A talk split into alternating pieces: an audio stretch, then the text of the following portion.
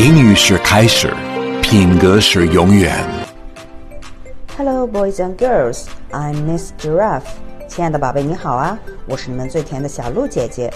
今天小鹿姐姐要给大家带来《The Hardworking Pianist》勤勉的钢琴家。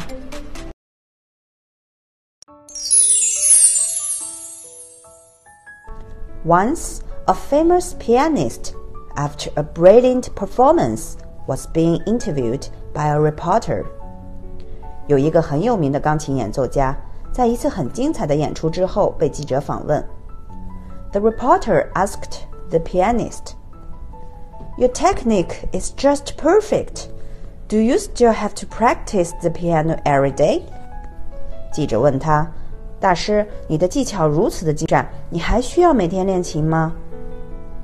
The pianist answered, "If I don't practice for one day, my fingers feel stiff." 演奏家回答说：“如果我一天不练琴，我会感觉到手指很硬、很生涩。If I don't practice for three days, my friends will know the difference." 如果我三天不练琴，我的朋友都会知道。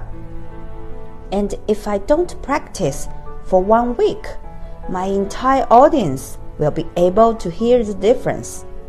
如果我一个礼拜不练琴，我所有的听众都会听得出来。小故事大启示。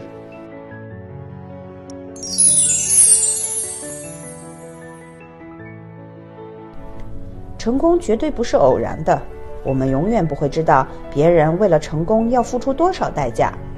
不过有一件事情我们可以确定：成功是慢慢的、一步一步来的，而且少不了辛苦和努力。想要让宝贝习得更多品格力，请继续关注小鹿姐姐哦。